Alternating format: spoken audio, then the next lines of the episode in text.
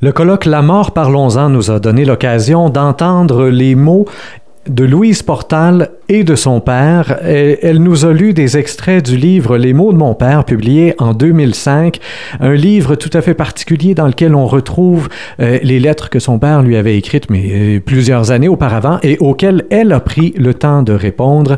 Nous l'avons avec nous. Alors, Madame Portal, bonjour. Bonjour. Ça a été une conférence, un, qui a euh, suscité euh, beaucoup d'admiration. On l'a senti, les gens qui étaient dans la salle, dans l'auditorium, ont été extrêmement touchés par, euh, déjà, après ma mort, la beauté des mots.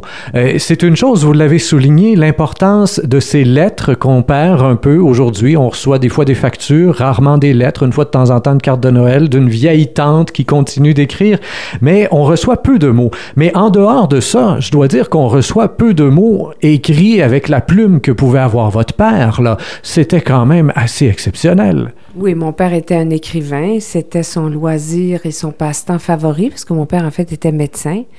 Mais il avait vraiment une âme de poète, une grande sensibilité, une grande humanité, euh, une foi euh, à toute épreuve. Et, c'est ce qui est beau dans les, mots de mon père, dans ces lettres-là, en fait, c'est l'héritage qu'il m'a légué. Parce que des années plus tard, on est en 2014, je fais des prestations en faisant la lecture de ces lettres et des miennes.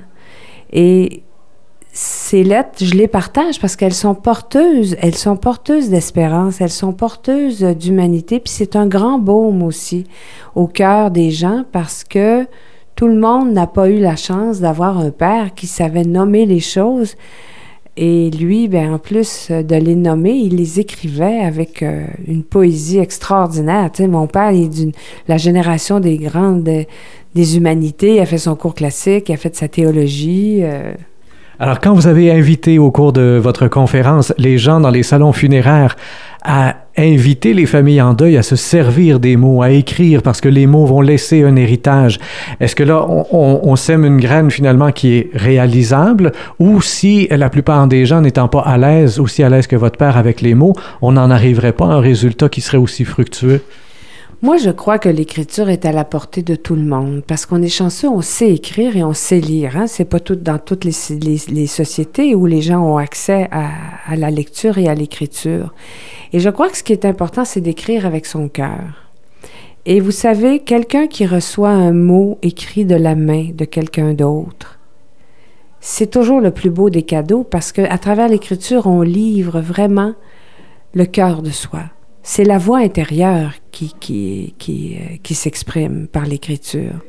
Donc, euh, moi, dans mes conférences littéraires, autant que dans mes, mes, entretiens sur le deuil, euh, ou, des fois je fais des conférences pour la journée de la femme, ou peu importe, je glisse toujours, à un moment donné, dans ma conférence ou dans ma prestation, cet amour que j'ai de l'écriture et j'invite les gens à renouer avec ça parce que euh, moi, ma mère n'était pas à l'aise avec l'écriture, mais euh, elle, a laissé quand même un petit cahier avec 20-25 euh, pages, et ce cahier-là, c'est précieux. Et juste avant Noël cette année, en 2014, m'a été restitué le journal intime de ma jumelle qu'elle avait écrit quand elle avait 14 ans, par une pure inconnue, quelqu'un qu'elle avait connu au cégep, qui m'a restitué, et c'est une écriture incroyable parce que ça me permet de comprendre plein de choses sur ma sœur, ça me permet de voir qu'est-ce qui l'habitait déjà à, ce jeune âge-là, et les mots parlent beaucoup.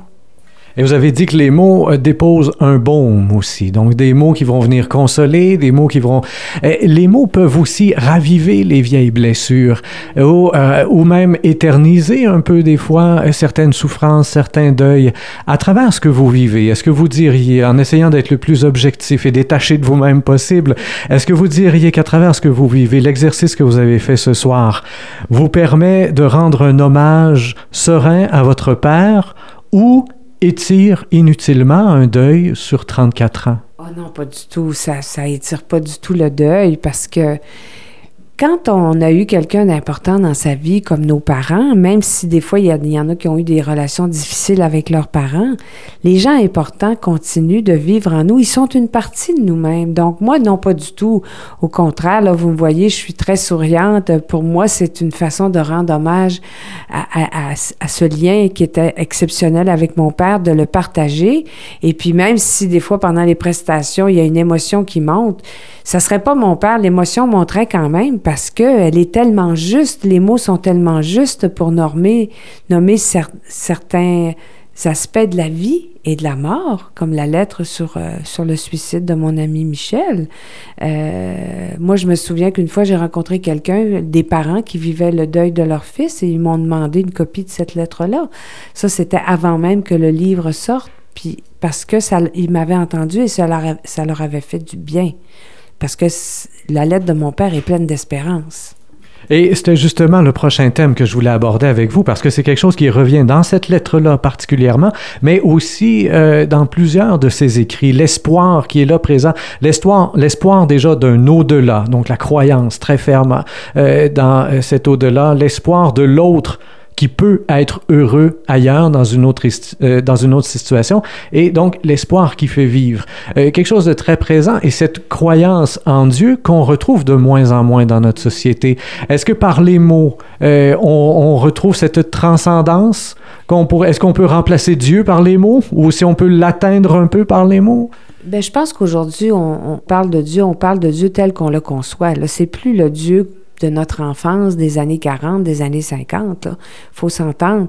Moi, bon, euh, j'ai une âme encore d'enfant, puis euh, moi, j'ai pas de problème là, dans, quand je vais à l'église pour une funéraille, j'ai pas de problème, moi, à aller communier, puis à dire le Notre Père. Moi, ça, ça me dérange pas, parce que je me dis, c'est un rituel qui fait partie de ma culture, de mon enfance. Mais moi, quand je prie, je prie la vie, je demande à la vie de me guider, de m'éclairer.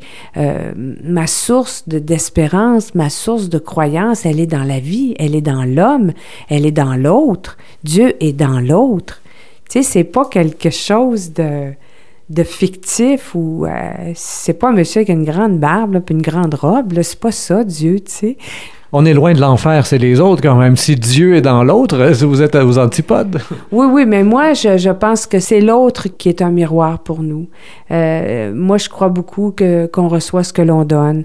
Tu sais, je crois à toutes ces choses-là. C'est ça ma foi j'ai envie de vivre une vie sereine, tournée vers les autres. Euh, j'ai envie de la bonté, j'ai envie d'avoir de la compassion, de l'écoute, de l'accueil, tu sais. Fait que j'ai beaucoup, beaucoup d'occasions de me pratiquer parce que la vie est difficile, on a beaucoup d'irritants, euh, la vie moderne. Mais c'est ça, c'est de rentrer au cœur de soi. Puis, euh, il y a une phrase que j'aime beaucoup qui, que j'ai découvert au passage de l'an 2000, où là, on avait une espèce de vent de panique sur la planète. Puis moi, j'ai lu une phrase qui, disait Assieds-toi au bord du silence et Dieu te parlera. Puis moi, ben, je, je l'ai pris pour moi, cette phrase-là. Puis assieds-toi au bord du silence et écoute ce qui vibre à l'intérieur de toi. C'est ça que ça veut dire. Puis quand on s'arrête, puis qu'on prend le temps de s'arrêter, on peut accueillir, on peut accueillir beaucoup de choses de la vie. Puis là, on se responsabilise, puis on apprend à traverser les étapes. Puis c'est un peu ça qu'on fait dans le deuil. Puis on a encore beaucoup, beaucoup, beaucoup de chemin à faire par rapport à, à la mort parce que le thème du colloque, c'est la mort, parlons-en. C'est vrai qu'on n'en parle pas assez dans les termes où on a encore peur beaucoup de la mort. Et puis on pense que la mort, c'est loin, puis mon Dieu, que ça va être terrible. Moi, je me prépare à mourir. C'est un peu pour ça, j'imagine, que vous avez signifié pendant votre conférence, et on va terminer là-dessus, c'est dans les enterrements que se passent les vraies affaires, à cause du euh, sens profond de la présence des autres. Ça, j'ai bien aimé cette phrase, le sens profond de la présence des autres. Et d'un autre côté, instantanément dans ma tête, j'ai entendu cette chanson de Plume la Traverse, dans laquelle il parle de la fête du mort et de toute l'hypocrisie qu'il peut y avoir aussi dans une funéraille. Mais vous, vous avez insisté, la présence, l'importance d'aller assister, d'aller au salon funéraire, de visiter les gens.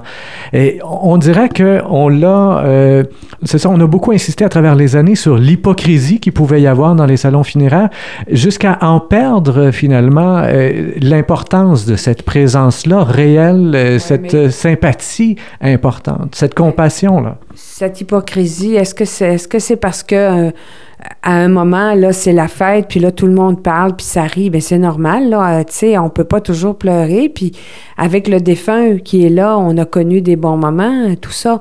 Moi, j'ai jamais vécu ça, l'hypocrisie dans un salon funéraire. Euh, je trouve que, que, moi, en tout cas, quand je me présente dans un salon funéraire, c'est pour être là pour celui qui reste, parce qu'il y a des gens qui sont dans, dans l'épreuve euh, du départ, l'épreuve de, de, de, de l'abandon, du détachement. Il y a un détachement à faire et puis euh, euh, la présence d'amis nous aide. moi, je suis allée, les deux enterrements que j'ai vécus ce mois-ci, c'est ce que les gens m'ont dit.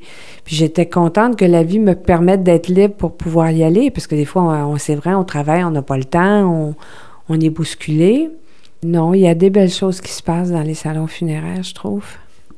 Louise Portal, auteure, conférencière, euh, comédienne, merci bien de votre présence au colloque aujourd'hui et du témoignage que vous y avez livré. Je vous rappelle, euh, chers auditeurs, que vous pouvez retrouver ces mots et les mots euh, de son père dans le livre justement qui s'intitule Les mots de son père, publié en 2005 chez Urtibise. Merci encore et vous, chers auditeurs, bien comme toujours, je vous invite à faire circuler cette entrevue sur Facebook, Twitter et autres réseaux sociaux. Au microphone, Rémi Perra.